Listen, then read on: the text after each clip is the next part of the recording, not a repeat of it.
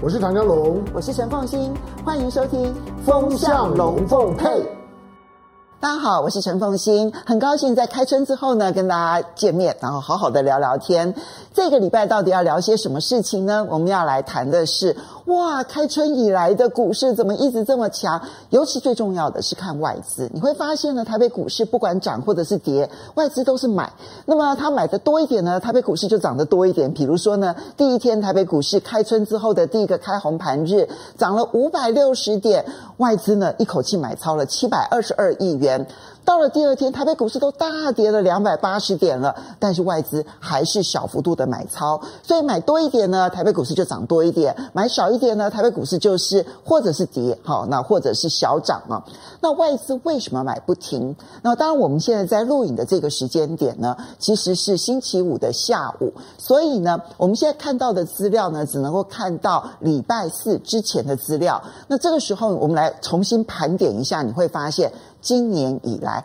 外资是疯狂激进的买进台北股市，那他已经连续的买超台北股市十三个交易日，所以中间已经跨过了那个长长的十二个放假的时间。台北股市封关十二天，可是呢，你会发现外资不管在封关前或者封关后，他就是买，他没有什么其他的一个太大的一个变化。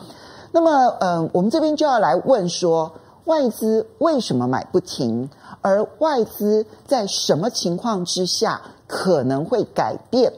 那外资买不停的原因，我们要清楚的知道之后呢，我们在这里就必须要能够看得出来说，万一它出现转折该怎么办？好，那总是要把风险放在前面。我这边先来说我自己的一个判断，好，当然我的判断不能说一定准确，大家可以来检视。我的判断是，外资的这一股买盘在短时间之内，这个短时间可能比如说一个礼拜、两个礼拜之内不会有任何的反转，但是我并没有因此看好全年的台北股市，所以一月很好，对不对？二月到目前为止也不错，到目前为止，其实外资要回头这件事情。我在之前其实有在别的节目里头有提醒说，我觉得短线上面外资有一种，从我的角度来看，是一种虚幻的乐观，他们有点过度乐观。可是这个过度乐乐观会催生金融市场的变化相当长的一段时间，可能是一个月，可能是两个月。好，所以我提醒大家，短线上面真的不能够看淡。但是就长线而言，我觉得那一个。资金紧缩的效应还在持续的发挥它的作用，宽松或者紧缩，你要把它视为地心引力啊，就或者说万有引力。当它宽松的时候，你就不能看淡这个市场；当它紧缩的时候，你就不可能看好这个市场。那我认为对全年来说，我没有那么的看好。所以呢，在短线上面来看的话，它其实比预期的要跳得来得早，但是。就长线而言呢，那个经济大衰退的压力还是存在的。好，我们先来讲外资为什么看好台湾。其实呢，这是从去年底开始啊。那么，因为全世界的金融市场都有经历过很大幅度的修正，到了去年大概十一、十月、十一月的时候，那个修正到了一个非常极端的一个程度啊。那么，那个修正当然是配合着美国联准会的金融情势的一个操作，它的紧缩货币，然后呢，使得美元指数不断的狂升，然后呢，很多的资金就回笼到了美国，然后从新兴市场啊，从各种市场呢，然后回到了美国，这样子的一个趋势，大概在去年底的时候呢，开始出现了一个反转，当时认为呢。这样子的一个态势，大概已经到了一个顶端，就是美元的升息已经快要接近尾声了。不管它是嗯这一次它升息一码，然后三月的时候呢，可能再升息一码，也许五月它就不会再升息了。所以它已经快要到了那一个顶端了。那这个时候呢，大家就开始要观察的是你会不会降息。所以呢，市场就开始出现了一种乐观，也许那个。紧缩货币的这件事情已经到了最后的尾声，那我要提前押宝它的宽松，好，所以开始出现了一个大乐观。那个乐观就是认为今年下半年联准会就会降息，在这样子的一个大的基础之上，我们就看到美元指数就开始往下。然后呢，其他的货币就开始往上升。所以，那这个时候你要最看好的会是什么样子的国家地区呢？当然，你看好的其实就是新兴亚洲，因为新兴市场在这个联准会呢整个收缩货币的过程当中呢，是最被看衰的。可是新兴亚洲现在看起来是最挺得住的，贸易盈余的国家比比皆是哈。然后呢，比如说在金融上面也没有看到大量的资金流出，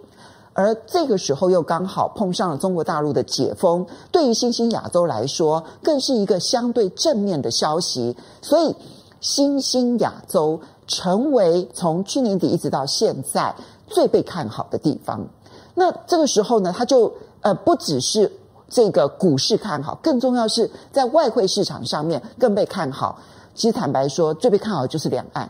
因为道理很简单嘛，两岸其实现在都还有贸易盈余，就经贸上面来讲都是贸易盈余的。然后同时呢，两岸的这个基本的利率其实也并不算太低。好，所以它的利差没有那么样子的严重。如果美国不再升息的话，那利差就固定住了。好，那这样的情况之下，所以两岸的利率也没有太低。然后同时，不管今年的经济啊，预估是如何，但至少。应该都比美国好，因为美国现在大概预估呢，从百分之负的零点五到百分之正的一点四之间。那台湾呢，不管这个怎么样子去评估，至少都还在二上下那一笔。美国好，那中国大陆更是啊！这国际货币基金最近呢，也调升了对于中国大陆的经济成长率的预测，一口气增加了零点八个百分点，来到百分之五点二，也比对美国的预测要来得高很多。所以你这样子一评估之后，推升货币的基本面的东西，包括了贸易盈余或者贸易赤字，然后还有包括了这个利率的基本的水准，然后以及经济基本面。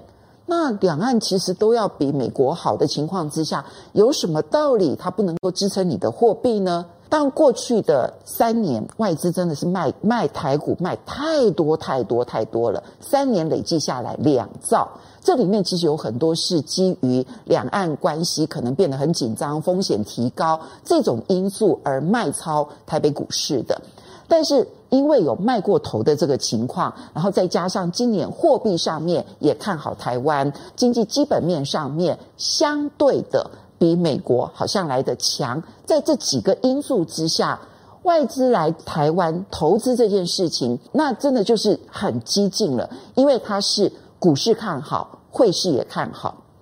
所以你看到说，在农历封关前，其实就已经看到那个外资买不停的一个态势。其实这这件事情就已经很清楚了，因为在台湾其实长长的十二个这个假日哈，就是以这个股市来讲哈，休市十二天，这中间封关的时间呢是相当长的。理论上来讲，变数这么多的情况之下。大部分的法人机构可能会先停止，然后观望一阵子。可是外资那个时候就已经不是了，它就是已经是一路的买不停。这个买不停，因为我既然是我今年一整年看好你，那我那在这种情况之下的话，那我光是汇进来就有汇差可以赚，然后再加上股市的上涨有机会，那我怎么可能会不买呢？所以你看到外资的那个不停的进入，其实跟这个大环境有关啊。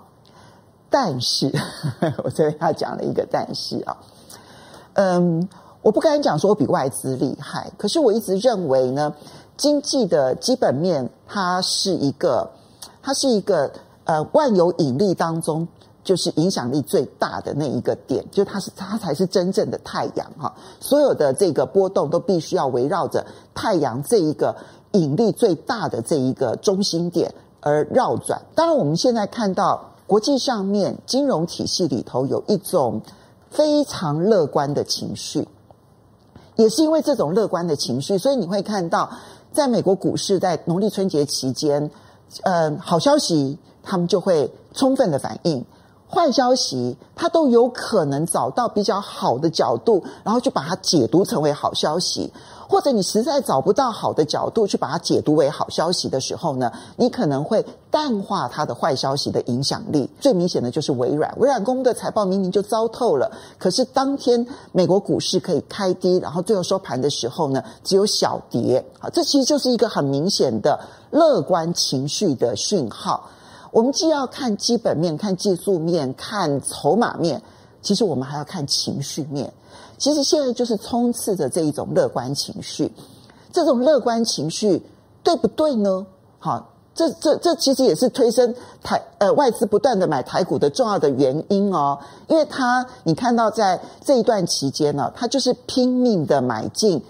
包括了台湾的股市，还有包括你看到从这个。呃，这个陆港通啊，就是沪港通啊、深港通里头所看到的北向资金，那这个北向资金通常被认为是外资买超大陆的 A 股的很重要的资金来源，它也是买不停，哈。或者你看到韩国股市，哈，它也是买不停，所以它最主要的其实买的就是台湾、中国大陆还有韩国的股市，其实都跟刚刚我讲的那个新兴亚洲的那一个解读有关，跟整个大的那个金融乐观情绪是有关系。的，可是这个乐观的情绪，万一我现在先讲哦，这个乐观情绪，我认为，我认为，我觉得这个乐观情绪有点太乐观了，啊，我觉得呃没有想象中的这么的乐观。那如果这个乐观情绪有一天出现了翻转，就是从这种极度乐观，然后转向成为悲观的时候，我认为这一个。嗯，外资狂流到台湾的那一个 party，